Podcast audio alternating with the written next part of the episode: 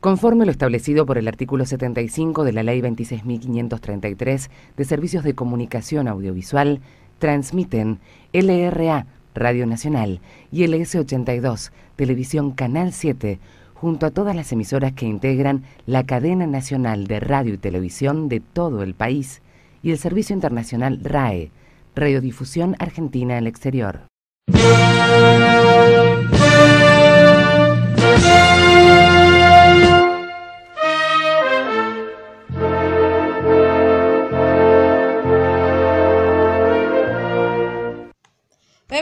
Literalmente el podcast, nuestro podcast sobre cultura pop con anteojos feministas.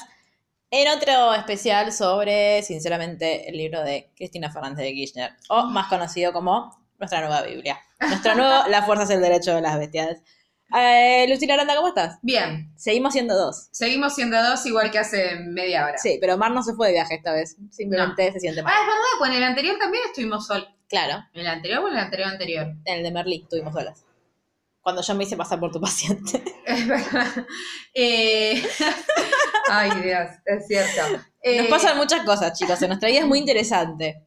Pero en el 6.1 estuvo Mar. Sí. Sí, En sí, el 5 Cristina. no estuvo. Ah, en el 5, es verdad. Es, es verdad, había un Cristina que no había estado. Por eso. Bueno, en este eh, tampoco va a estar. Le mandamos un beso. Besos, Eh, besos. Está enferma, ¿no? Está todo Claro, bien. está enferma. No, no tiene nada grave, está compuesta. Nada más. Sí. Eh, pero bueno, ayer yo la vi a Mar. ¿Por qué? Porque ayer fue el primer debate de candidatos a presidentes de este Fue país. increíble. Que cada día es más el mejor inviable. plan del mundo. No, sí, nos reímos mucho, eh, y la pasamos muy bien.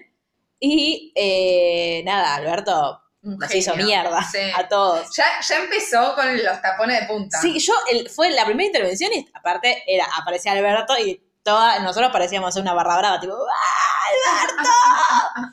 Eh, y después nos reímos mucho. Nos preocupa mucho igual eh, el nazismo. Mal. De, de- De- es partido yo no sabía que existía Centurión. Gómez Centurión. Partamos de esa base. Eh, nos- había un meme muy bueno que era eh, Macri, como se había notado, viste que no podían tener apuntes ellos.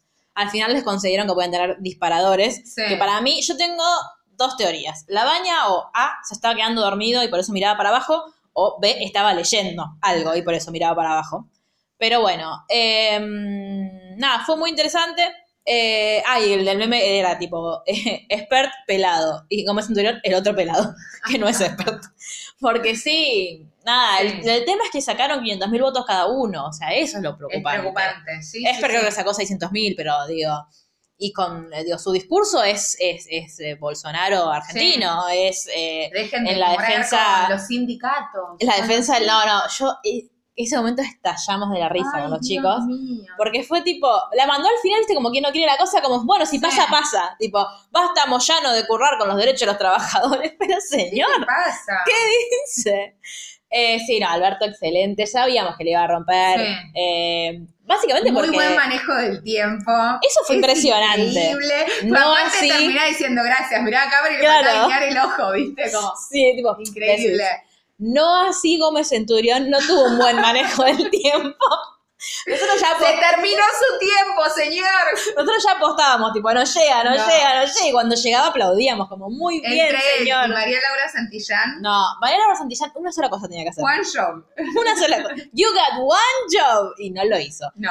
Aparte fue, bueno, empiezan los 30 minutos de cada uno. Y yo nada, mira, yo como, como que trein- 30 minutos de Chicos, escucharlos. esto es interminable. No. Los dos minutos de la baña a mí se me hacían eternos. Eh, era el Diego. Y después, bueno, ah, 30 segundos, perdón. Bueno, acaban de terminar sus 45 segundos. No, María Laura, te pido por favor que te calles. Mejor, aparte, te, ¿qué se tenía que aprender? Los tiempos y cuando abrí una chicharra decir, pip, listo, basta.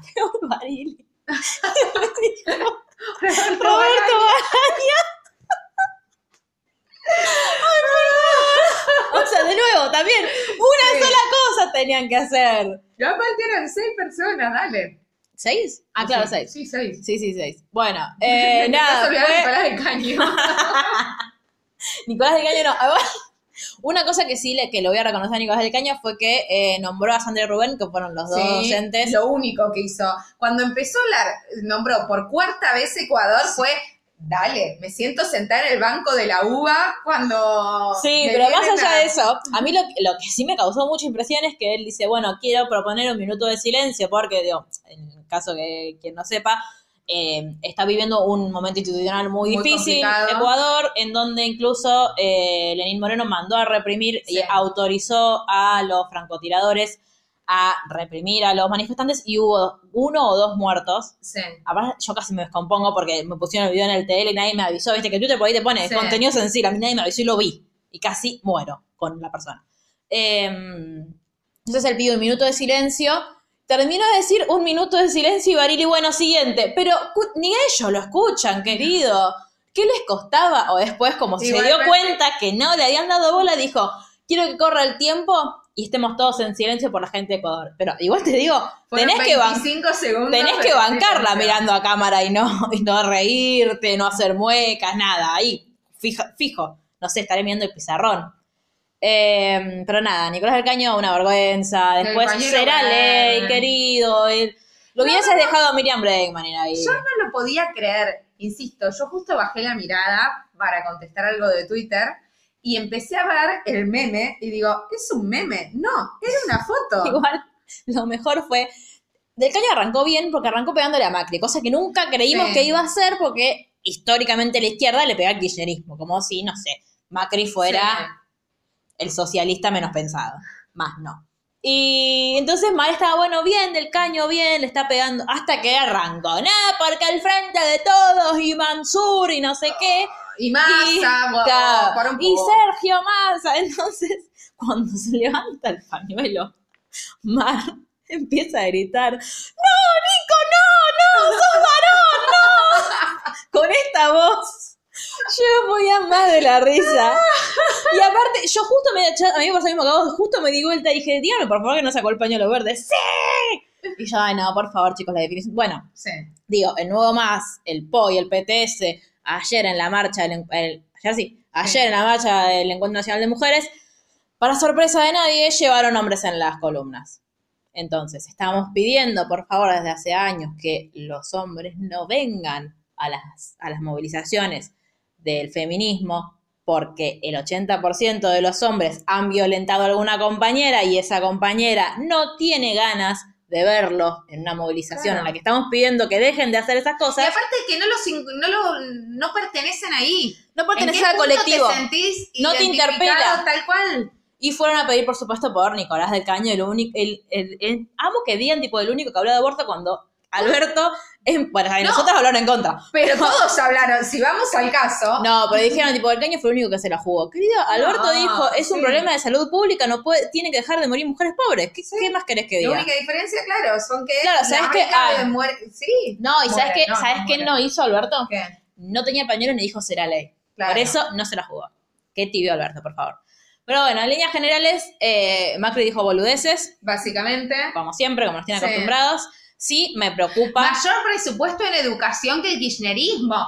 Es Dale. una vergüenza. Dale. Es una vergüenza. Estoy, a- aparte, yo no me acuerdo de nada, porque no me acuerdo de nada y tengo poca memoria, pero si algo me acuerdo es que se le destinó el 6,1% del PBI. del PBI a la educación pública. Cuando antes el 6% estaba aplicado a la deuda y el 2% a la educación, como ya vimos en estos podcasts anteriores sobre Sinceramente. Pero bueno, la semana que viene es un nuevo debate, esta vez en la Facultad de Derecho de la UBA. Eh, igual allá nos reíamos porque vos podías como medio participar para que para ganar entradas, digamos, para el debate de la UBA.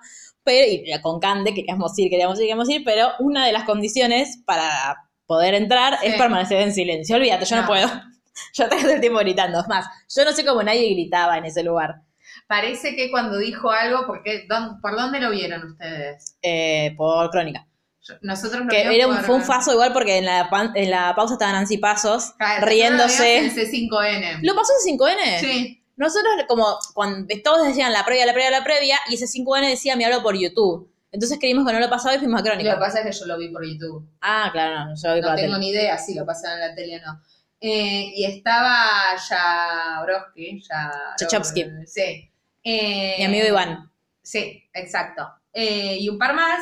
estuvo muy bien, pero... Suscríbanse a Cenital, por favor. Ahí me enteré que ¿Qué? estaba Scioli en primera fila antes de que pase. Ah, sí. No, el Scioli había subido una foto poniendo, vine a acompañarlo a Alberto, qué sé Sí. yo. Estuvo muy bien Alberto.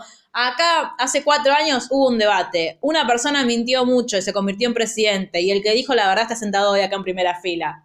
Maravilloso, Alberto. Increíble, sí. Maravilloso. No, Eh, no.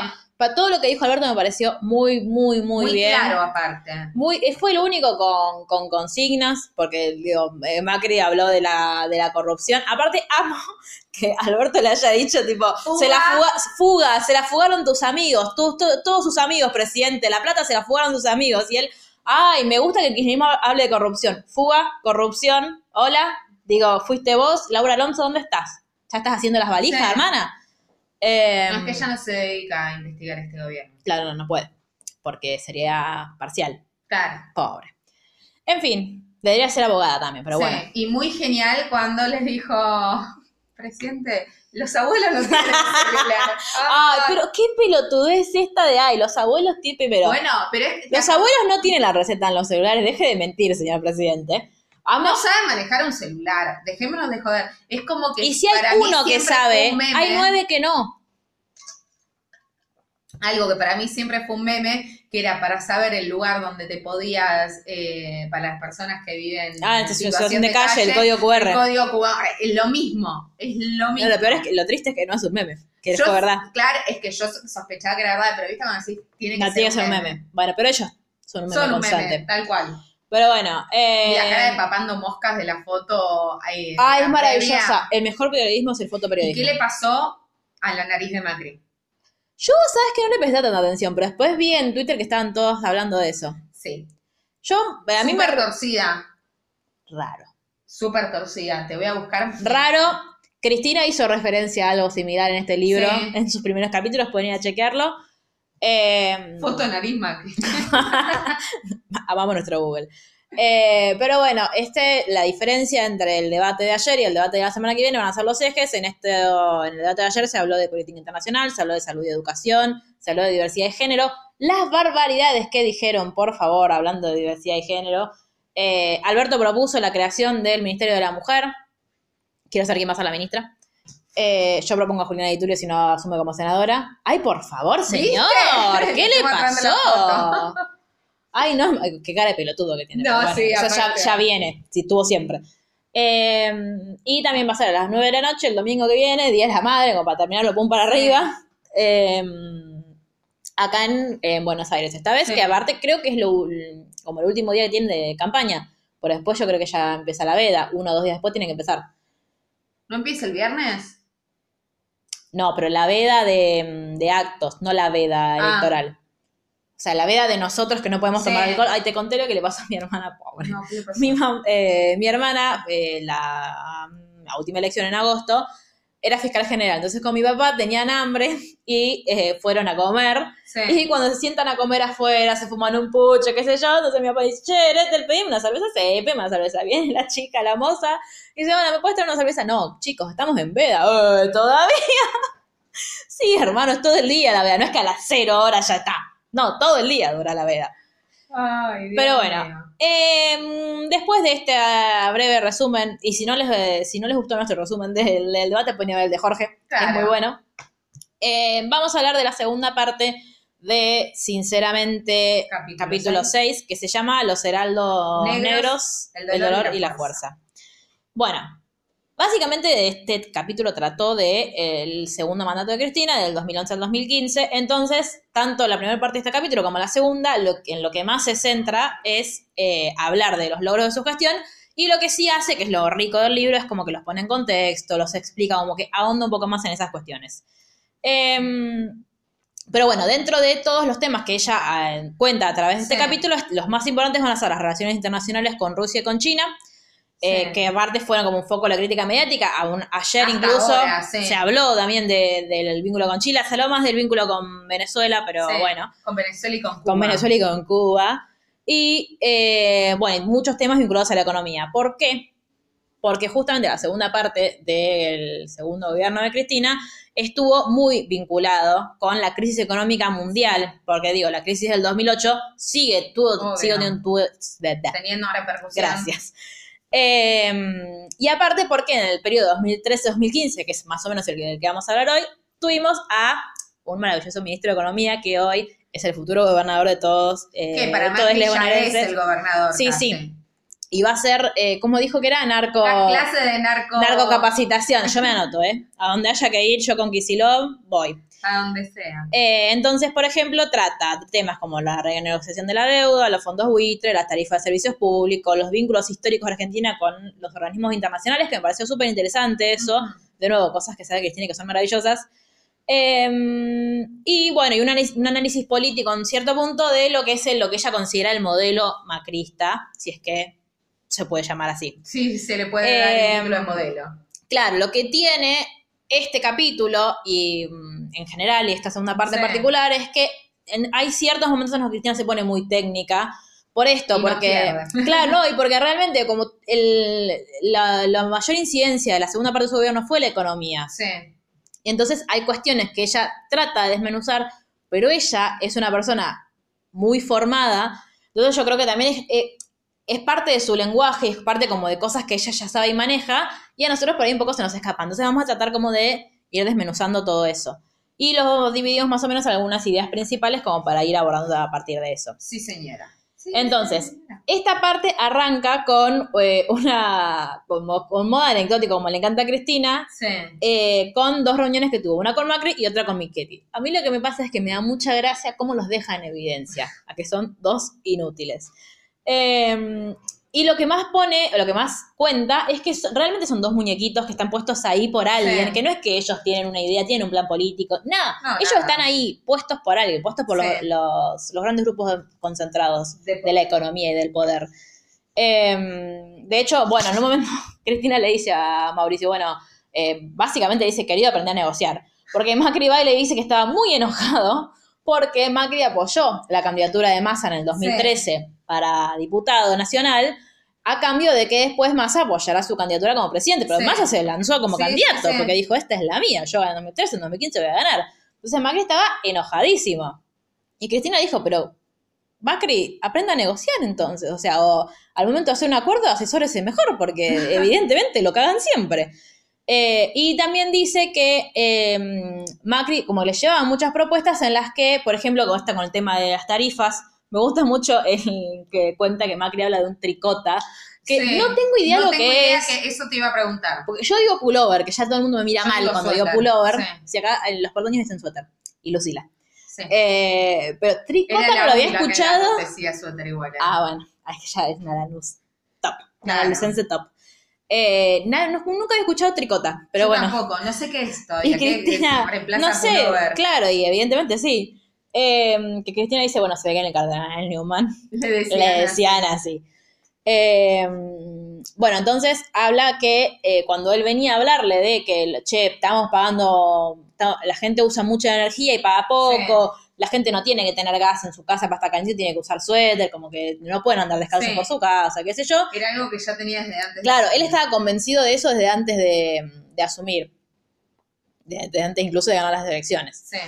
Eh, y también dice que con el tema de las tarifas, con el tema de las inversiones, Macri sostenía que durante el kirchnerismo no llegaban inversiones extranjeras, Sí. cosa que es mentira, que se puede comprobar tranquilamente sí. con datos. Un besito. No con chequeado, pero. no, que exactamente, no con chequeado, pero con, podemos buscar los datos. Eh, porque decía que el kirchnerismo era un enemigo del mercado. Entonces, eh, dice Cristina que él estaba convencidísimo de que como él era blanco. No Sí. sé por qué rubio, porque rubio no es Pero no es morocho. Morocho, o sea, no se refiere al color de pelo. como blanco, pero sí, Claro. para blanquito entonces. Claro. De ojos Bueno, claros. Pero tampoco es morocho, no tiene el color de pelo. No sé, yo lo conocí canoso ya, así que no, sé mí, cómo era en su juventud. El padre era medio rubión también. Sí, pero yo tengo el recuerdo de Macri, presidente de Boca, de De morocho. pelo oscuro. Sí. Pero tampoco es pelo negro. No, no negro, pero no, Bueno, no rubio.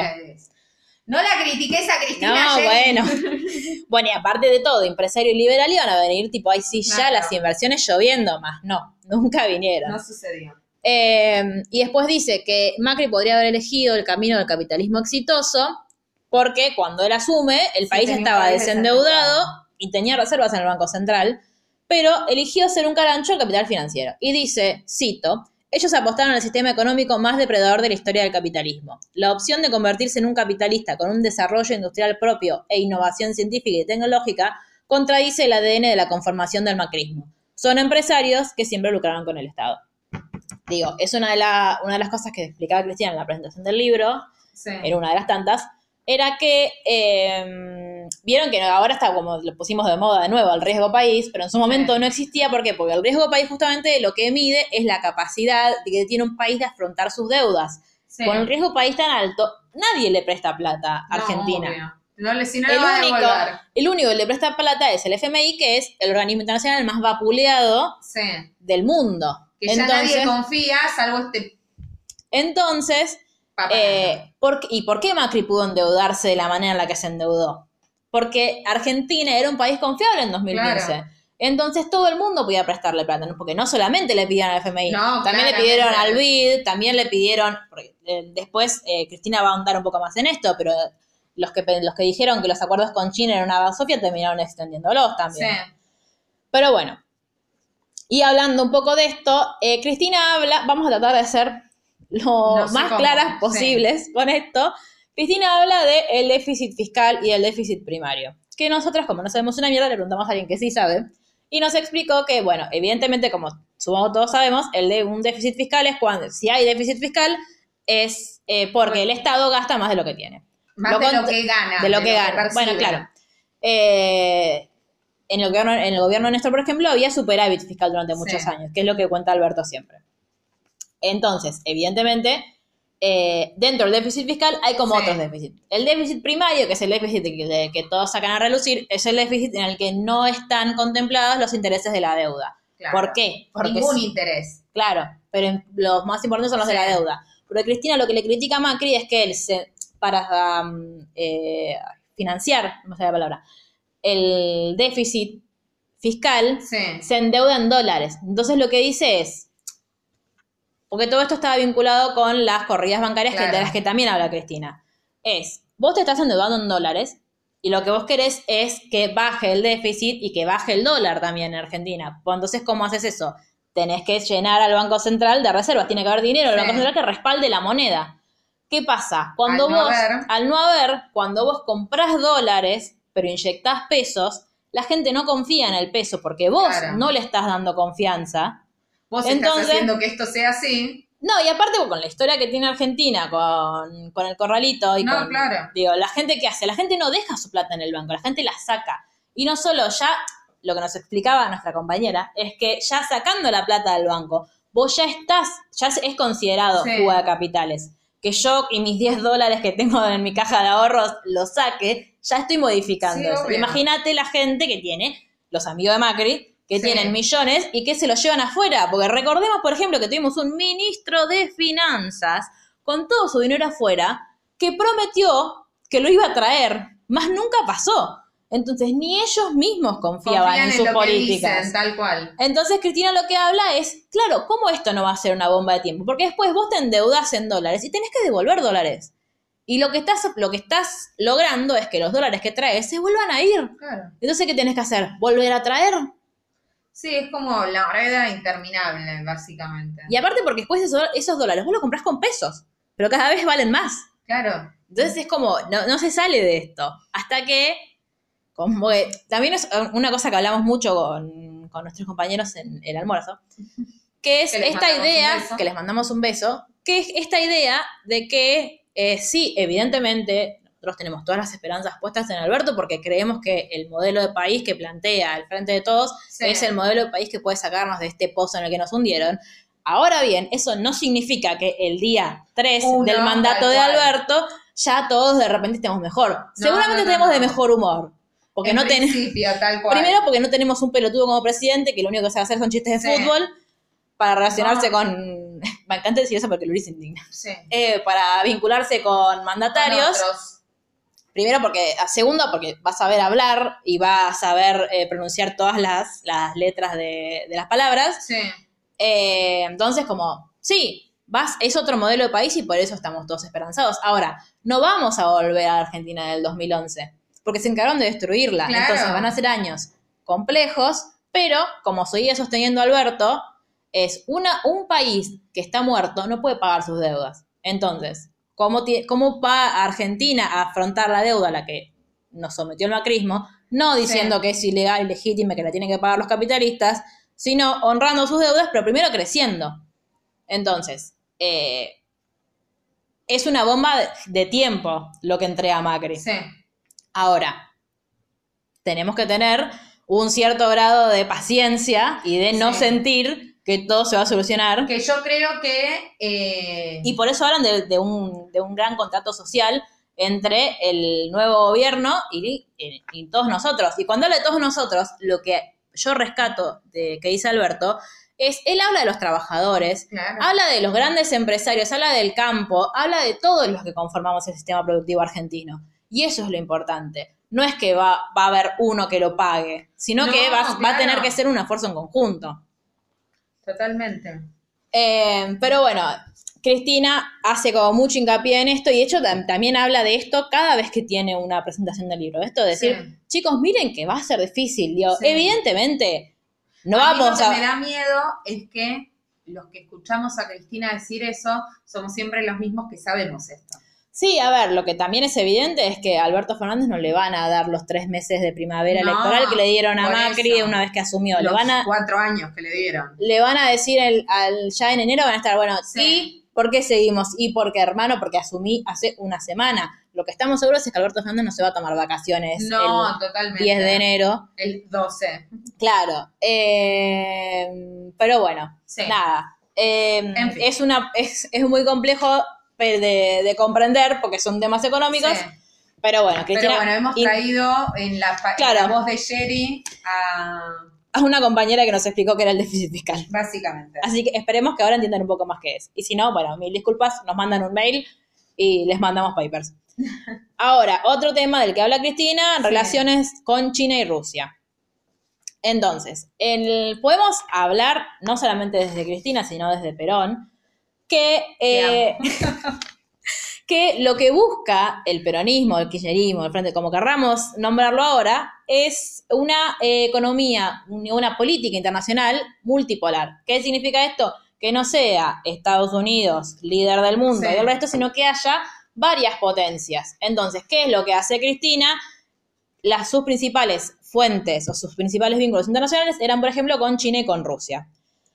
Eh, porque hoy en día la, la economía que le, está, que le está pujando a Estados Unidos, y justamente por eso Estados Unidos la ataca con impuestos Sí. y con amenazas, es eh, China. Al modo yankee, básicamente. Claro. Entonces, por ejemplo, habla de que una forma de presentarle o, o de tratar de conformar otro polo económico fue las economías emergentes eh, que estaban conformados en, en ese momento por el BRICS, que eran Brasil, Rusia, India, China y. Sudáfrica. ¿Qué es lo que se busca? Justamente ampliar el abanico de países con los que se puede mantener relaciones internacionales. Ahora, con China, y esto es un tema que es importante y que no es complejo, pero sí que es como eh, amplio, Sí. China se busca, con China se buscó hacer un acuerdo comercial integral. ¿Qué pasa? La forma en la que tiene, que tiene China de, de, mm, realizar sus acuerdos es, en- podríamos decir que es en bloque. Entonces, ellos, es el que, por ejemplo, uno de los tantos es el famoso swap con China. Sí. ¿Qué es el swap con China? Eh, China te presta plata, pero te presta yens. Entonces, los, ¿por qué te presta yens? Para que vos le compres a China. ¿Por qué? Lo que quiere China en general, cuando hace esto- estos tipos Estos de acuerdos, de sí. acuerdos, es que vos lo, eh, te desarrolles. Entonces, por ejemplo, una de las cosas que se hicieron con los préstamos del swap fueron las represas. ¿Qué trató de hacer Macri en el momento en el que asume? Dar de baja las dos represas que se estaban haciendo, que estaban construyendo. Pero ¿qué dijo China? Está bien, vos me querés dar de baja la represa. Bárbaro, se cae todo. Porque como ellos negocian en bloque, Claro. si vos le querés dar de baja un acuerdo, se caen todos. Entonces tuvieron que renovar. Y aparte, porque digo, más allá de que vos con Jens le compras a China, Sí. con Jens también compras dólares. Obvio. Entonces, eso, el swap con China, está dentro de las reservas argentinas. ¿Qué hizo? Eh, no me acuerdo si fue Brad Guy o si fue mm, este que se fue ahora. Se me fue su nombre. Eh, pero uno de los dos renovó el swap con China. Sí. Es mi, incluso Melconian, durante la campaña de Macri a presidente, dijo que los swap con China eran papelitos inservibles que había que lavarse el culo Sí. con eso más o menos, pero después fueron a pedir por favor que se los renueven. Entonces, los acuerdos con China son estratégicos, sí. Sí. Generalmente lo que busca China es el desarrollo integral del país con el que se está, con el que se está Sí, relacionando. negociando. Y aparte, ¿por qué? América Latina es una, es una posición estratégica para China. Porque es una forma Claro. también de hacerle frente a Estados Unidos. Sí, claro. Porque ¿con quién negocias si no? Y si no negocias con China, negocias con Estados Unidos. Claro. ¿Qué preferimos nosotros? ¿Negociar con China? Sí, toda la vida. Entonces, lo que dice Cristina es nosotros negociamos más allá de la ideología, porque tampoco es que nosotros cortamos relaciones con Estados Unidos. Nada más que las relaciones que tenía el gobierno de Cristina con Estados Unidos no eran carnales, sino que eran relaciones entre pares. Este, porque ella, bueno, Cristina dice que ella no usa la palabra carnal, primero porque le parece absolutamente impropio a la dignidad de un país y a la seriedad que deben tener las relaciones bilaterales entre los estados. Justamente por eso, porque Claro. no existe algo así No hay un como un claro. estado más soberano que el otro, sino que en derecho internacional se parte de la igualdad entre estados Sí. soberanos. Y ahora sí, siguiendo con el hilo de cuestiones económicas que nos queman la cabeza, Yo no es que no te estoy prestando atención, pero me cuesta mucho hilar una idea. Sí, es que solo lo puede hacer Cristina esto. Y Axel. La renegociación de la deuda y la historia que tiene Argentina con el Fondo Sí. Internacional. Decía Perón, la deuda es el mecanismo de extorsión que tiene el capitalismo en su fase financiera para someter a los países emergentes. Ah, no te lo dice Cristina, perdón, no Perón, pero bueno, es lo mismo. Por eso Néstor desde el principio tuvo claro el rumbo. Todas las políticas tenían que apuntar a recuperar la autonomía en la toma de nuestras decisiones y, por lo tanto, desendeudar a la Argentina que se convertía en objetivo estratégico. Entonces, eh, acá eh, eh, Cristina cuenta una anécdota maravillosa con Kisilov que a mí me hizo acordar a cuando, viste, cuando te mandaban a negociar una lista en la universidad, que vos, tipo, ibas a negociar, Sí. llamabas a tu responsable con la propuesta de la otra y decían, sí, no, No. bajate, no sé qué. Y volvías. Y acá- sí. Cristina cuenta que eh, Kicillof estaba negociando con el Club de París de una deuda que databa de, creo que de la mal llamada Libertadora, Sí. pero más o menos de esa época, en- y a donde en un momento le querían, querían que Argentina reconociera una deuda no documentada. Entonces Cristina dijo, las pelotas, nosotros no vamos a reconocer una de, ¿de qué hablan? Y no querían firmar el acuerdo. Entonces Cristina le dice a Axel, ¿sabes qué? Deciles que esto es un escándalo internacional y que yo mañana mismo voy a llamar a una conferencia de prensa para contar todo esto y que el mundo se entere que no sabe que son unos negociadores de mierda, que son unos extorsionadores y pipi pipi. Y finalmente, ala. A todo esto cuenta que eran las 4 de la mañana en Argentina. O sea, Sí. eh, yo me lo imagino a Macri mientras Melcoñán negociaba con el FMI, Sí. tipo, no sé, mirando a Boca, ¿entendés? Y Cristina, 4 de la mañana, me lo imagino en bata, tipo, Sí, con Parrilli Tal cual. al lado, eh, a ver qué pasaba. Y bueno, finalmente fue una, la renegociación más exitosa de los últimos años con el Club de París. Y acá lo que cuenta también, que me parece eh, interesante, es que la primera reunión del foro del Club de París, que fue en 1956, tuvo como objeto tratar las problemáticas que tenía Argentina para pagar su deuda Sí. externa. ¿Por qué? ¿Quién tomó la deuda con el Club de París? Aramburu. ¿Por qué? Porque Aramburu lo que decide fue, fue, lo que decidió fue abrir la economía argentina, Sí. no cobrarle impuestos a los bienes extranjeros que se vendían acá, y eso por supuesto que hizo estallar, como sucede siempre, hizo estallar todo por los aires. Entonces, eh, a partir de ahí es que decían armar esto para decir, che, Argentina pidió un montón de plata prestada y no la puede pagar. ¿Qué, ¿Qué hacemos? hacemos? Y una cosa muy importante que yo quiero recordar es que eh, Aramburu fue la cabeza del golpe de Estado que le hacen a Perón en el 55, mal llamado Revolución Libertadora, pero lo- el dato importante es que es el golpe de Estado favorito de eh, nuestro secretario de Cultura de la Nación, el señor Pablo Belluto, funcionario macrista. Porque así estamos, ¿vieron? Ayer tuvimos a Oh. dos nazis hablando de... Queriendo ser presidentes. Eh, sí, digo, chicos, el negacionismo está mal, está mal, basta de votar negacionistas. Pero bueno, y habla, por supuesto, de eh, comparar la política de desendeudamiento del kirchnerismo con la toma de deuda del tiempo récord de Macri. Y lo que habla también es que la deuda que se tomó ahora, en 2015, es, la, es más alta que la que pagó Néstor en 2006, creo que fue, el primer pago, 2004, eh, que tenía años de intereses, porque había Sí. tomado la dictadura, la del 76. Sí. Entonces, dimensionemos la cantidad de guita que le debemos al y Fondo que Internacional. No hay nada en las reservas, porque eso es lo terrible. Claro. Bueno, y en el 56 también Argentina, como no le bastaba con ir al Club de. París, dijo, vamos al fondo también. Entonces. Perón, antes, en su primer mandato, había dicho el, que no quería entrar al Fondo Internacional porque es un instrumento de los países centrales para imponer políticas a los países periféricos. Advertí que en el FMI participarían la mayoría de los países occidentales comprometidos mediante una contribución al fondo, desde donde se manejarían todas sus monedas. Se fijaría no solo la política monetaria, sino también los factores que directa o indirectamente estuvieran ligados a la economía de los asociados. Para nosotros, el valor de nuestra moneda lo fijábamos en el país, como también nosotros establecíamos los cambios de acuerdo con nuestras necesidades y conveniencias.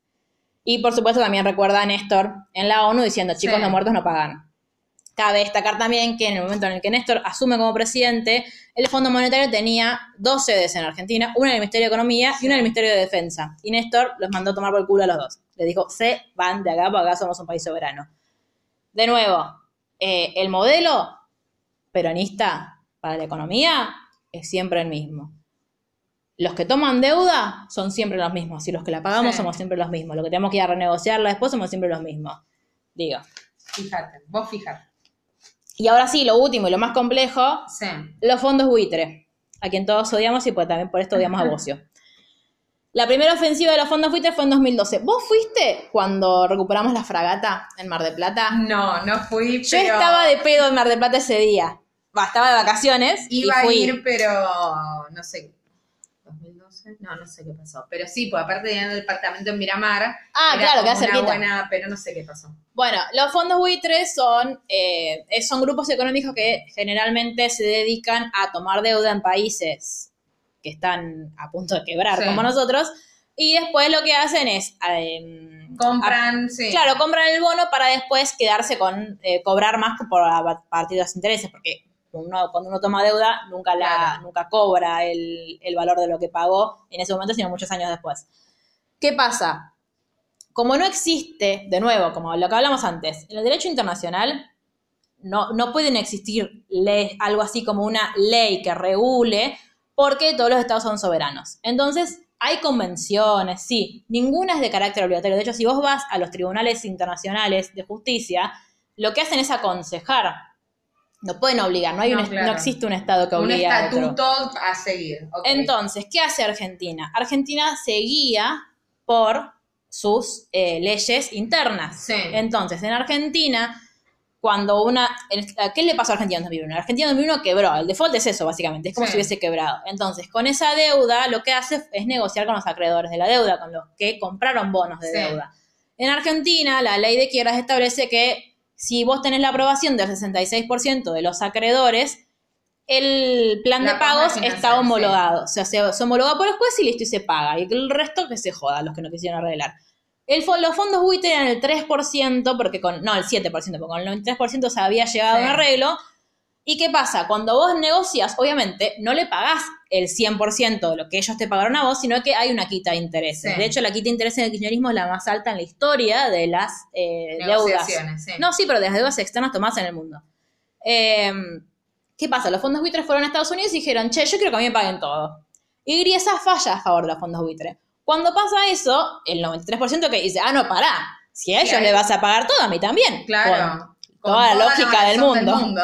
totalmente. Entonces empieza un, un juicio, eh, un proceso larguísimo, porque aparte cuando, creo que fue la dictadura, cuando tomó eh, el préstamo con el FMI, vos lo que haces es sí fijar eh, jurisdicción en algún lugar. Fijan una jurisdicción, Sí. por supuesto, en Estados Unidos. Y así es como, eh, de hecho, algo muy llamativo es que en el momento mismo en el que Macri asume como presidente, Griesa se jubila. Ujú. ¿Por qué? Después lo vamos a enterar que hubo un, el llamado Plan Gutiérrez, que era cinco pasos para lograr que Macri sea presidente en Argentina y para denostar la figura de la presidenta Cristina Kirchner. Pero bueno, una de las cosas que hacen los fondos buitre es, ah, vos no me vas a pagar, bueno, te incauto el, el barquito, te incauto sí. la fragata de libertad. La fragata de libertad, que es un buque escuela, estaba en no sé qué puerto y no le dejaban salir. Después el Tribunal del Mar terminó fallando a favor de Argentina, volvió y Cristina, ni lerda ni perezosa, hizo dos cosas maravillosas. La primera es que hicimos un acto para, a- Recibir. para recibir a la fragata libertad. Eh, fue muy lindo, fue en Mar del Plata, todos después pudimos subir a ver la fragata. A mí me daba mucho miedo, pero entré igual. Y después proponen la ONU una declaración en donde eh, también habla que el, el- el gran mérito de todo esto es de Héctor Timerman, eh, injustamente eh, vapuleado Sí. y prácticamente dejado morir por el macrismo en estos últimos años. Y, bueno, y obviamente de Axel, que fue el que expuso en la ONU, pero habla de, se mm, dicta una declaración sobre con una serie de eh, esta- estatutos para Sí. la renegociación de deudas soberanas. ¿Para qué? Para que al resto del mundo no le pase lo mismo que le pasó a Argentina. ¿Cuál fue la gran labor de Timerman? Timerman fue país por país eh, y consiguió que los europeos que iban a votar en contra, por ejemplo, se abstuvieran. Sí. Entonces así salió por la positiva. Y una cosa maravillosa es que la apertura de sesiones ordinarias de 2015, que fue la última de Cristina, arrancó diciendo, señores y señoras legisladoras, hemos desendeudado a la Argentina. Al pedo, Cristina, porque de Sí, hecho bueno. ella cuenta que marcó el pon y le decía, Cristina, tenemos que tomar deuda, porque la persona que venga después de vos no se va más de este país desendeudado. O sea, es- va a ser imposible si hace las cosas bien. No pasó. Claro. Justo no pasó. Pero olvídate, se le recibo el mejor país del mundo. Sí. Y bueno, de la mano con estos fondos buitre venía esto que nombramos como la fake news y el plan Gutiérrez. Gutiérrez, que es el ex secretario de Comercio de Bush, dijo que la estrategia de los fondos buitre en Argentina constaba de cinco puntos. Desgastar la figura de Cristina con ataques mediáticos y denuncias sistemáticas en Estados Unidos y el mundo. Rumores para generar inestabilidad económica, especialmente con la variación del dólar blue. ¿Se acuerdan del dólar blue? Sí. Política internacional de financiamiento del tipo agresiva. Que Argentina. 13 pesos el dólar blue en esa época. Fa. Que Argentina no pueda acceder a financiarse en el mercado de capitales ni el sector público privado. Claro, porque otra cosa que, en el que hablábamos en el almuerzo es que dependiendo de la política internacional y de la política económica que lleve adelante un gobierno, las empresas pueden negociar más o menos con empresas de otros países Sí. y tienen más o menos trabas para acceder a las líneas de crédito. Claro. Entonces, si vos estás boicoteando eso, estás tan, digo, no es solamente a una persona, No, no es a es a un país. cual. Pero bueno, es lo que no quieren comprender. Ganar tiempo para que el año siguiente los fondos buitre pudieran llegar a un acuerdo favorable con el nuevo gobierno, adivinen qué pasó. Contratar periodistas medios, tanto argentinos como regionales, para atacar al gobierno y financiar políticos y sindicalistas opositores. Medio animales sueltos.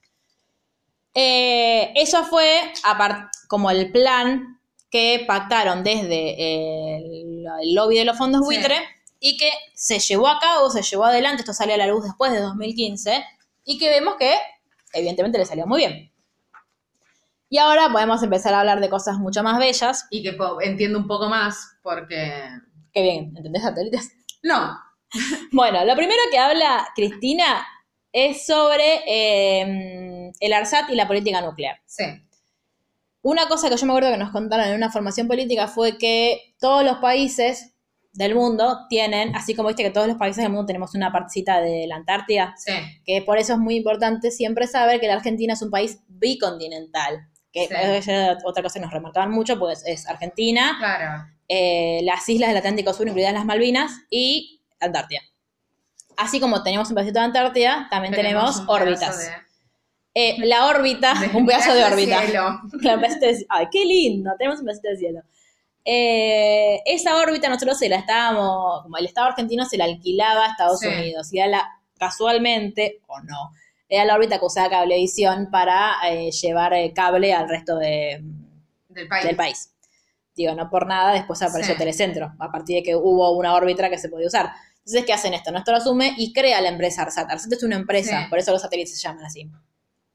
Y él lo que busca es, con la repatriación de científicos, justamente es Sí. tener una política cien- científica, crea el Ministerio de Ciencia, y eh, se busca esto, poder volver a tener soberanía, en vez de alquilarle el, Sí. el satélite a Estados Unidos para, que me, para yo poder tener telecomunicaciones, hacerlos nosotros. Exactamente. Se consigue finalmente 10 años después con Cristina. Sí. Nunca entendí por qué, creo que es porque todos se mandan de ahí. Había Sí. que tirarlos desde la Guayana Sí, francesa. pe- pero me parece porque son los únicos, debe ser por una posición estratégica también. No sé dónde queda, que es Centroamérica, ¿no? Eh, No, es América del Sur, pero arribita.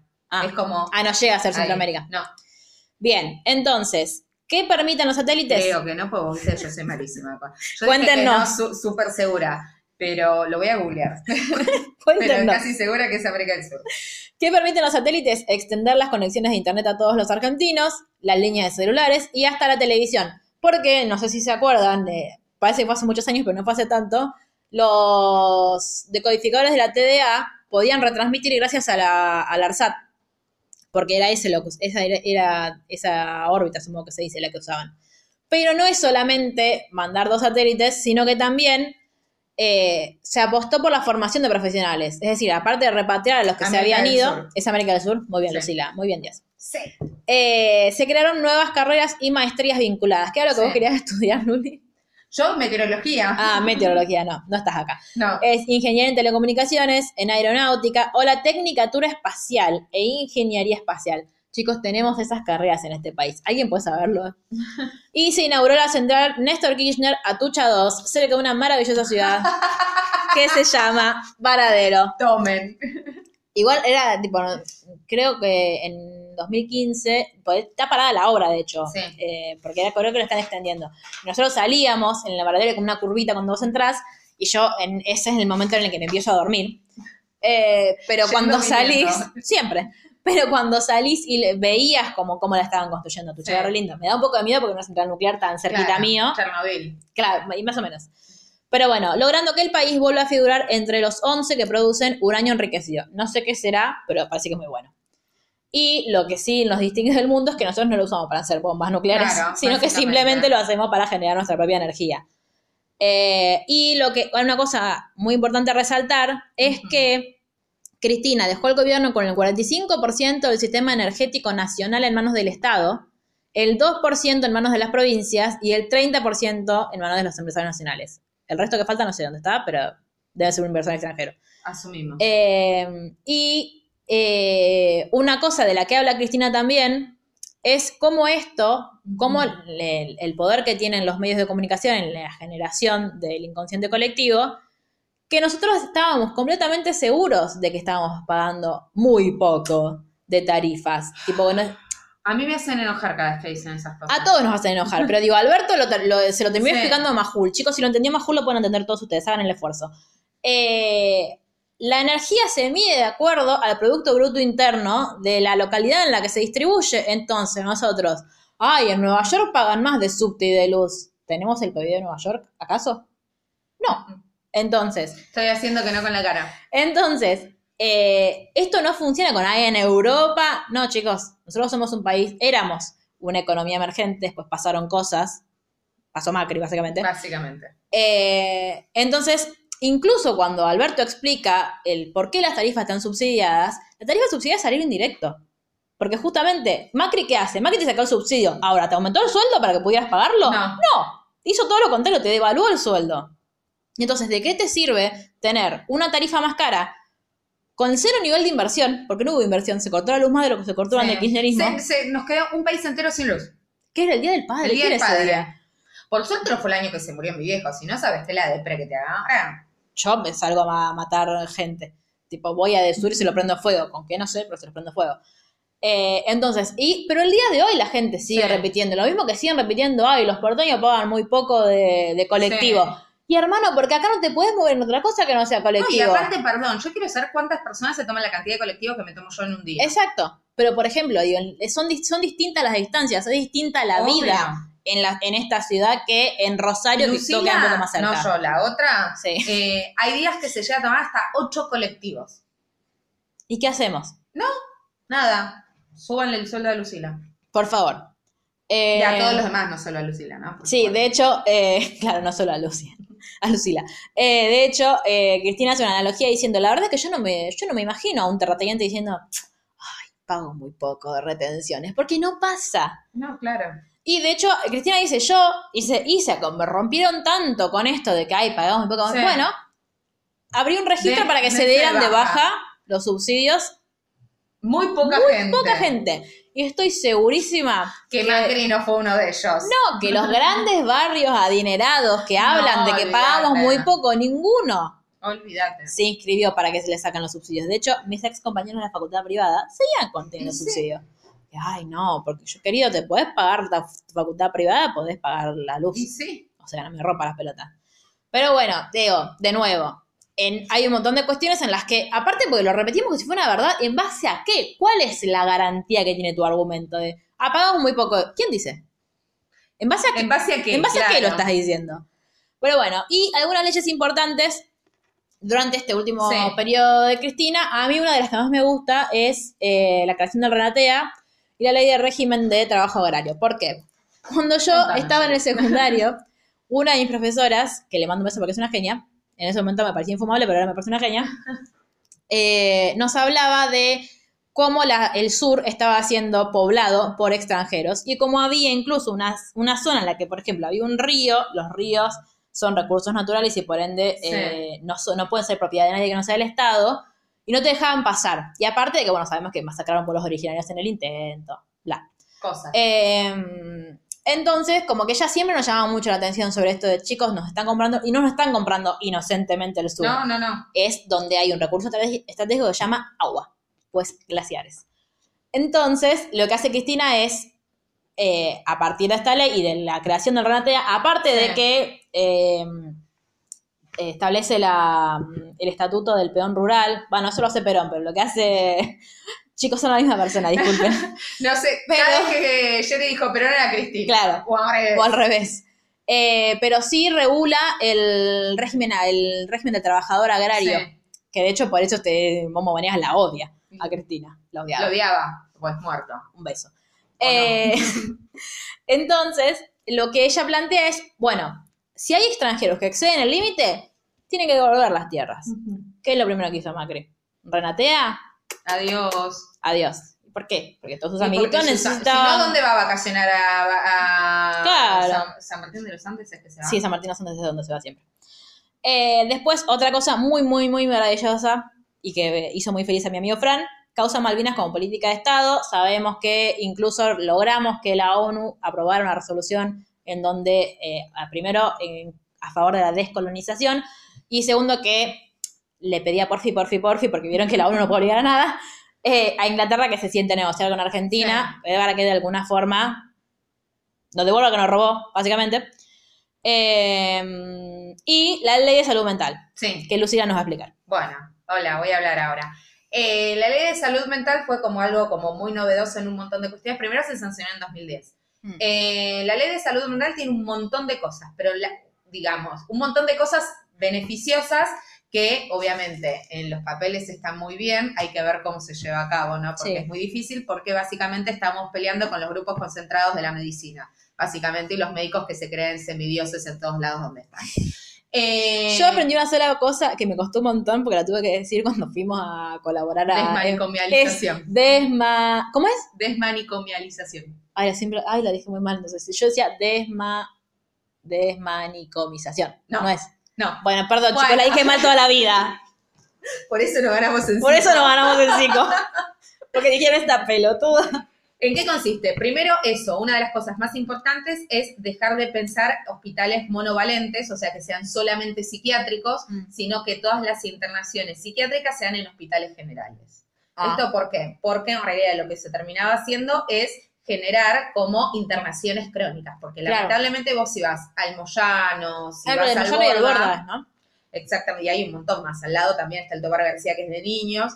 Eh, lo que suele pasar es que las personas que están ahí, muchas, quizás ya están para dar el alta, pero no tienen un, Un lugar. lugar. de contención ni nadie que los pueda acompañar al proceso de la externación. En el Borda no había un tiempo con la reta también. ¿Con? Con la Sí, reta que quería vender los terrenos. Vender los terrenos.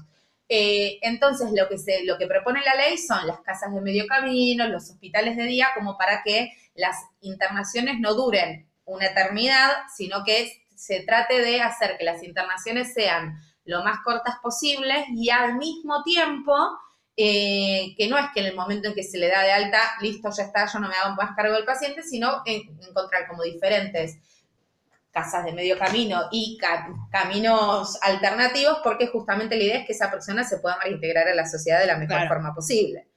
Eh, eso por un lado, que es como lo más importante. Adivinen si sucedió o no. Spoiler. Eh, y de hecho, otra de las cosas es, bueno, ¿y qué se hace con los que ya están? Porque Claro. no podés tirar abajo el borda, tirar abajo el moyano. No se pretendía eso, sino que A Pichetto le gustaría mucho tu idea de Claro. el borda y el Sí. moyano. Eh, si no todo lo contrario, la idea era, bueno, los que ya están, ya están, pero tratar de hacer que lentamente se vayan transformando en hospitales generales. Ah, claro, eso no se puede, Claro. ¿no es mejor eso? Obvio que es mejor. Es que la ley de salud mental es muy buena en un montón de cuestiones. Eh, otra de las cuestiones es que se empieza a tomar todos los consumos problemáticos eh, de estupefacientes, o sea, todas las adicciones, como parte y dentro de una problemática de salud mental. Ah, que eso hasta ese momento no estaba. Eh, y también, y esta es la que más orgullo me da, pero nunca sucedió, es que a partir de ahora lo que se puede hacer es que tanto los psicólogos como los psiquiatras tienen la misma capacidad de integrar el puesto de director en cualquier servicio. mm. Que hasta Eso- ese momento... esa es la resistencia. Claro. Adivina si los psiquiatras estaban contentos después de esto. Claro que no, no. claro que no. Y las internaciones solamente, o sea, no, en realidad vos podías internar forzosamente a quien quieras. O sea, eh, Vos familiares, digo, psicólogo, ah, vos eh, psiquiatra. Ahora necesariamente necesitas dos firmas de dos profesionales diferentes, que pueden ser psicólogos también. Claro. Que hasta siempre termina siendo como un privilegio, entre comillas, o la potestad solamente la tenían los médicos psiquiatras, cuando muchas veces son los psicólogos los que están corriendo atrás de estos pacientes o de estas cuestiones que terminan llevándolo a una guardia psiquiátrica para Claro. ver qué es lo que se puede hacer. ¿Y tuvo resistencia política en la ley Hubo o...? un montón de resistencia en un montón de lados, aparte se fueron armando eh, como, no me sale la palabra, como diferentes debates. Sí. fue, fue un trabajo que llevó muchísimo tiempo y muchos debates a lo largo del tiempo para poder hacerse. Y de hecho, hoy por hoy, todo esto que yo te estoy contando No está en ejercicio. Y no es que se derogó. Igualmente en 2017 hubo un conflicto con la ley que la quisieron derogar, pero no sucedió igualmente. Ah, es verdad. eh, todas estas cosas no se llevaron adelante Es porque verdad. de hecho no se puede la internación forzosa por un familiar o alguien técnicamente no se puede hacer lo que pasa es que muchas veces es medio imposible esperar que la persona que está ¿Qué tiene que ser voluntaria de Brota. internación? y en lo ideal eh, en el mejor de los casos sí lo que pasa es que muy difícilmente ¿Puedo poner un caso bizarro? sí Matías Ale, por ejemplo, Sí. ¿podían internarlo como de oficio? sí de oficio siempre se puede Pero porque si representa un peligro, digamos, sería la como la... antes vos podías internar a una persona si era un peligro para sí o para terceros Sí. Ah, es verdad, yo estudié eso en civil. bueno Lo mismo para declararlo insano. Exactamente. Ahora tenés que tener el aval de dos profesionales. No es solamente yo decir, este tipo es un peligro. Claro. O sea, del peritaje, digamos, es de dos. Vos caes en una guardia Sí. Y yo soy la psicóloga que está de, de guardia en ese momento y digo, hay que internarlo o tengo que buscar otro profesional que avale eso que estoy diciendo. Claro. Porque con mi firma sola no alcanza. ¿Pero eso hoy rige o con uno solo lo siguen internando? En los papeles no rige, en la práctica sí. Ah, ok. Bueno, ¿y eh, vos creés que qué se necesita para que se aplique? Matar a los médicos, Bien. ¿no? No es una opción. Eh, ¿Y hay otra variable? opción? No te esperaba. Pero- No, pero lo que digo es eh, que la ley se efectivice, por ejemplo, de- depende también de la voluntad política de hacerlo. O sea, Totalmente. deberíamos, por la- ejemplo, la tener un Ministerio de Salud. Totalmente. Es necesario todas estas cuestiones y la ley de salud mental es muy necesaria en un montón de cosas, pero primordialmente es necesario que haya un Ministerio de Salud que pueda defender este tipo de derechos. Claro. Eh, Porque no es solamente esto, porque falta medicación en todos lados, Claro. porque no hay insumos en ningún hospital, porque los hospitales están completamente so- sobrepoblados. Vos querés conseguir un turno. Es muy difícil conseguir un turno para hacer un tratamiento psicológico o psiquiátrico en cualquier hospital. sí. tenés listas de espera de meses o años. Entonces, una persona, sin ir más lejos, hace, ¿cuándo fue sábado? Ah, Hace dos días. Hace dos días a mí me llama eh, el papá de un paciente, de un adolescente, con una psicosis compensada, más o menos, pero ponele, que yo no lo veo hace mucho tiempo porque es un chico que tiene mucha resistencia al tratamiento, qué sé yo, bla, bla, bla, bla, bla. Adivina qué pasó. Se descompensó.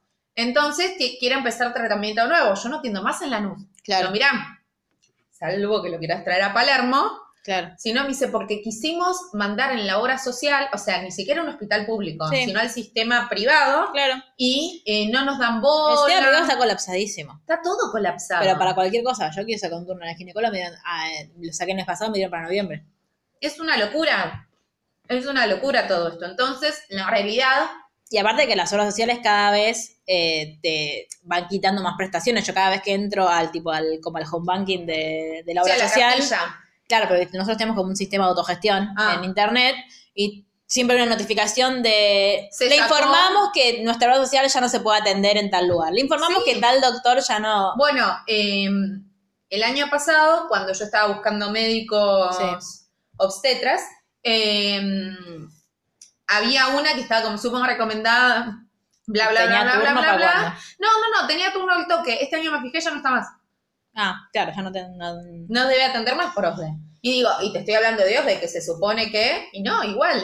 Digo, entonces, están to- todo el sistema de salud está muy colapsado y no tenés nadie en quien respaldarte las y guardias, que ir a las guardias buscar. están colapsadísimas. De hecho, hay un montón de cosas que se vienen laburando en lo que tiene que ver con salud mental, con acompañantes, maestras integradoras, más que nada. Sí. eh, y es súper interesante y es un laburo súper difícil para los chicos y las chicas que hacen ese trabajo, entonces no hay que desmerecerlo para nada. Se les pagan dos mangos con 50, es muy difícil poder conseguir que en los colegios lo avalen, que lo Eso cubran es. las El obras problema también sociales. son lo- los colegios. Los colegios tienen como medio una resistencia que creo que incluso no se no estaban buscando que se los reconozcan, en- creo que como que hoy les son auxiliares y querían que se los reconocieran como otra cosa. Es que sí, de hecho, los maestros integradores suelen Sí. ser estudiantes de psicología, Sí. aunque psicólogos. Sí. o maestros especiales y los terminan tratando, o sea, tratando. Tienen el mismo estatuto que un auxiliar, Sí, más, pero cre- creo que incluso son tipo monotributistas. claro, y cobran de marzo a diciembre. Sí. O sea que el laburo que ellos, y a lo mejor como son empresas tercerizadoras, la persona que está, vos tenés un hijo con un retraso madurativo, que le cuesta mucho sociabilizar, que le cuesta mucho poder prestar atención en clase y demás. Tuvo una maestra integradora, una acompañante que estuvo laburando con él todo el año. Pegó onda recién en agosto, digo, que pu- pudieron establecer Sí. algo de la transferencia y demás. Y Para marzo se la cambian. cambiaron. Sí. Entonces es empezar de nuevo. Y no es solamente pagarle el sueldo a la piba, ¿eh? Claro. Te estoy hablando, pensarlo desde Lo humano. eh, lo humano. Ese nene sí. que le costó un montón y que están laburando hace un año, le cambias y es empezar de nuevo. Entonces, todos los avances que tuvo vuelven para atrás. Bueno, en mi obra social, cuando vos eh, vas al, por ejemplo, vos, vos empezás a ser psicólogo y te dicen que vos tenés tantas sesiones, pero que 30 si el año. psicólogo cree que vos tenés que seguir, te puede hacer una nota para que la obra social te siga nunca, cubriendo. nunca te lo habilitan. No, ¿sabés lo que nos hacen? Vos presentás la nota, te asignan otro psicólogo. Tengo que empezar a hacer de nuevo, ¿me estás jodiendo? te dicen, no, bueno, que le pase tu historia clínica. Pero, Como si fuese un gastroenterólogo. claro. Eh, pero bueno, sí. Queremos un Ministerio de Salud, lo vamos a tener a partir del 10 de diciembre. Ya nos lo aseguró Alberto. Claro, pero es impresionante que tipo el, el- la propuesta tiene que ser, vieron que teníamos un Ministerio de Salud, bueno, vamos a volver a tener, o sea, que es ridículo. Sí. Pero en fin, después otro de la, una, un avance muy importante fue que se sancionó la ley, la, cono- lo que se conoce como la ley de femicidio, que es que se agrega al Código Penal eh, la figura de femicidio. Eh, de nuevo, ¡eh, Cristina no es feminista! Y otra, viste que mm, eh, les mandamos un beso, ¿o no? A las compañeras de la izquierda que quemaron el busto de Vita ayer Me en el Encuentro Nacional de Mujeres. sí. No tengo mucho Son más de para no decir. creer, ¿eh? No tengo mucho más para decir que me da mucha vergüenza, porque son las mismas que llevan hombres a las, a las movilizaciones. O son las mismas que defienden a un chabón que se pone el pañuelito verde en cadena Sí. nacional y te dice, se va a caer, será ley. Cállate, varón. en fin, la otra ley que fue muy, muy, muy resistida en- durante el kirchnerismo fue la Sí. reforma judicial, que se aprobó, pero la Corte Suprema la declaró inconstitucional. Porque Con- tocaba intereses propios, básicamente. Sí, lo que planteaba básicamente es que hoy en día, eh, hay, a partir de la reforma de la Constitución en el 94, se creó el Consejo de la Magistratura. El Consejo de la Magistratura es un órgano político porque eh, rige, por ejemplo, el nombramiento de los jueces federales y nacionales. No todos los jueces, eso es algo muy importante de aclarar. eh, los jue- el, el sistema judicial normal, digamos, tiene un- su, propia, eh, su propia forma de acceder. Este, la- el Consejo de la Magistratura nombra jueces federales y nacionales. Los jueces nacionales son los jueces de la capital federal. ¿Por qué? Porque la capital federal es un híbrido, no es ni una provincia ni Claro, una ciudad. como la matrícula nacional de, lo- de salud, porque Claro. la matrícula nacional no te sirve para trabajar en todos lados, solo en Cava. Claro, por ejemplo. Eh, entonces lo que planteaba Cristina es que los miembros del Consejo de la Magistratura se amplíen y hoy en día está conformada por no solo por jueces, abogados, sino por, también por científicos, por académicos, etcétera, que se ampliara ese número y que fueran elegidos por el voto popular. ¿Por qué? Porque se considera que es un órgano político. Aparte, el órgano, es el órgano político que sanciona el eh, presupuesto que va a tener todo el Poder Judicial. Entonces es un órgano con mucho poder. De hecho, eh, hay representantes políticos en el Consejo de la Magistratura que, por ejemplo, Pichetto era representante por el kirchnerismo y evidentemente en el momento en el que aceptó hundirse políticamente o Sí. ser el vice de Macri, que es lo mismo, chicos, el bullying que le hacen a Pichetto con las fotos de los afiches, ¿alguien la vio? Primero parece que le pusieron el filtro de bebé. Y segundo, me da miedo. O sea, pa- para mí Pichetto es una persona que nunca en su vida sonrió y le dijeron, tenés que sonreír porque acá somos todos simpáticos. Y sonríe como Y sonrió, claro, tal cual, es eso. Em, pero bueno, básicamente lo que se pedía era eso, que, eh, es decir, no era que íbamos a elegir a todos los jueces de todo el país No, claramente. democráticamente, sino que eran los miembros del Consejo de la Magistratura que tenían que expresar su voluntad política, si eran partidarios de algo o no, la, la, la. Y otra cosa que se quería democratizar era el ingreso a la justicia. Sí. ¿Por qué? Porque hoy en día, que es lo que No dice Cristina, claro, si vos no tenés un amigo, un familiar en la justicia, no Sí. entras a la justicia. El concurso tenía que ser un concurso abierto y que lo de la Lotería Nacional nunca lo comprendí. No, bueno. Iba a haber un sorteo por lotería, no importa cómo, lo que pasa es que vos tenías que dar un examen. Y a partir de eso, el juez ya no podía nombrar él, él mismo a su secretario, Claro. a su prosecretario, sino que iba a ser por concurso. No entiendo qué le vende malo, te juro que no. El Poder Judicial es un poder muy especial. Pero el bueno. poder, de nuevo, yo hago siempre hincapié en lo mismo. Habla, la justicia más corrupta es la justicia federal. O sea, dejemos de pegarle al poder judicial, dejemos de hablar de partido judicial. Hablemos de jueces federales, que son los jueces políticos. Hablemos de Bonadío, hablemos de los jueces servilleta.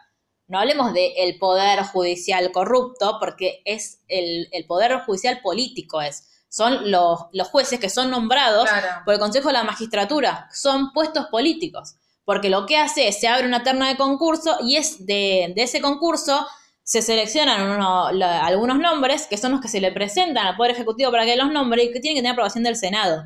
Pero el que presenta la terna es el Consejo de la Magistratura. Por eso la, la voluntad de democratizar estaba Claro. ahí. Y por eso todo el mundo se opuso. Salvo Zaffaroni, que fue el único que dio el voto en disidencia. Pero en fin, hubo mucha, mucha resistencia, no sucedió.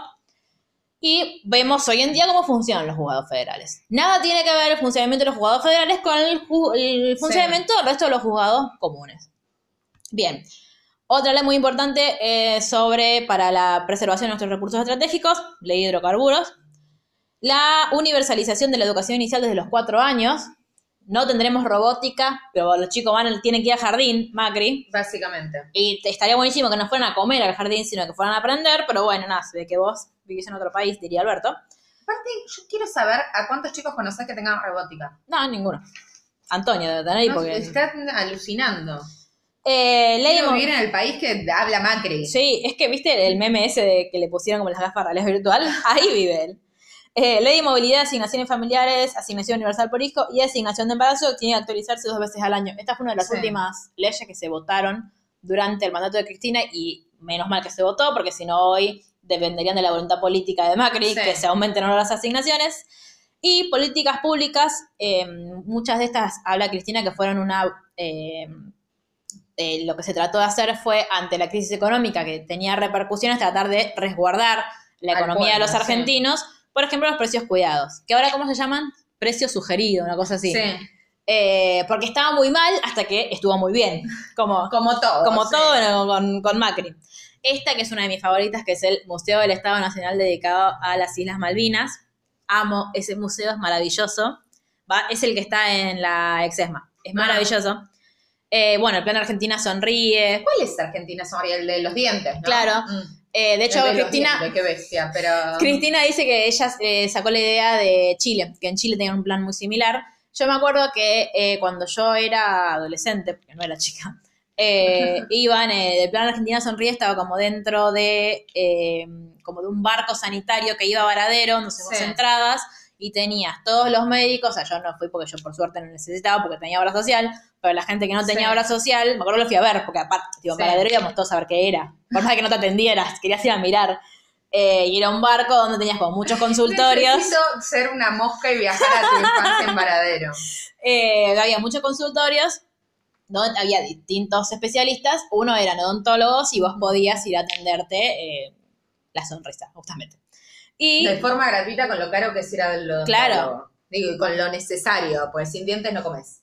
sí, y aparte lo que todas las infecciones que te puede traer tener una mala salud bucodental. Y bueno, los dos ARSAT, como ya los Sí. nombramos, y la nueva sede del Instituto Antártico, lo escribí mal, Antártico Yo Argentino. estaba tratando de que era Antártico, Antártica. Bueno, tengo problemas, chicos. Eh, en esto que hablamos siempre de la bicontinentalidad que tiene la Argentina y de lo estratégico que es seguir reconociendo que ese pedacito de la Antártida es nuestro. Pues, primero, Sí, que- soberanía. claro, no, sí, so- Macri no tiene bien claro que es la soberanía, de hecho, a- lo de ayer fue del esnable. Y, eh, no, es- aparte de ser un recurso estratégico, porque, nada, porque hay hielo, Sí, eh, hay muchos investigadores en Antártida. claro. Eh, de acuerdo, me acuerdo incluso que de nuestro, desde nuestro laburo habían mandado gente Ah, ahí ¿sí? y estábamos todos tipo, yo quiero ir. Yo quiero ir mal. No, igual la gente que fue de dijo, chicos, no, no está bueno. Ah, No. O sea, sí, Mucho pingüinitos, pingüinitos, pero no. Nada, no se lo recomendamos a nadie. ¿no? Oh. Sí, es de noche todo el tiempo. En fin. Bueno, yo creo que, bueno, no importa.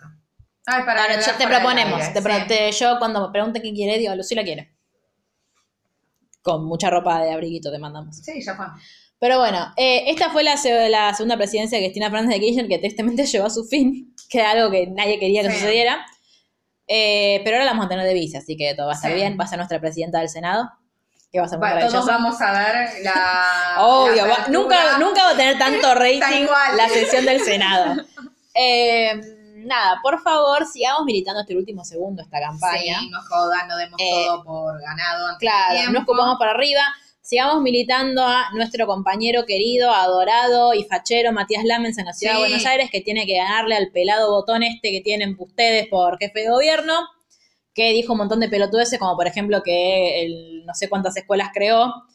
eh, en containers, quizás, en escuelas, escuelas me parece ¿Vos que viste lo ninguna. hay acá en la puerta, fiscalizaron no sé qué cosa y pararon un cambio de caños de agua del edificio de acá al lado. Ah, vi, vi. ¿No viste los? Vi pero no sabía qué eran. O sea, no sabía por qué estaban ahí. Eh, chicos, nada, tenemos la oportunidad histórica de ganarles en la ciudad de Buenos Ay, Aires, cosa que no sería. sucede. Por favor, eh, nada, vayamos a hablarle, bien. vayamos a hablarle a la gente de Lamens. Nada, ayudémoslo. Sí. Matías estuvo muy bien no tener el debate. Sí. Pobrecito. Eh, nada, me, igual el- son muy divertidos los, los debates de candidatos. Pero en fin, cuéntenos ustedes cuál fue su ley favorita de Cristina en este periodo.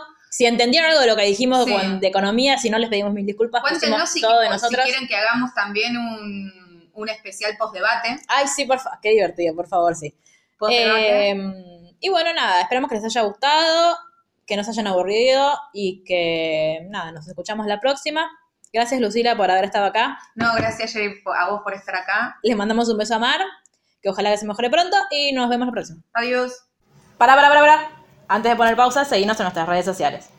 En Twitter, literalmente guion bajo, ¿ok? En Instagram, literalmente, el blog. Y en YouTube, literalmente, el podcast.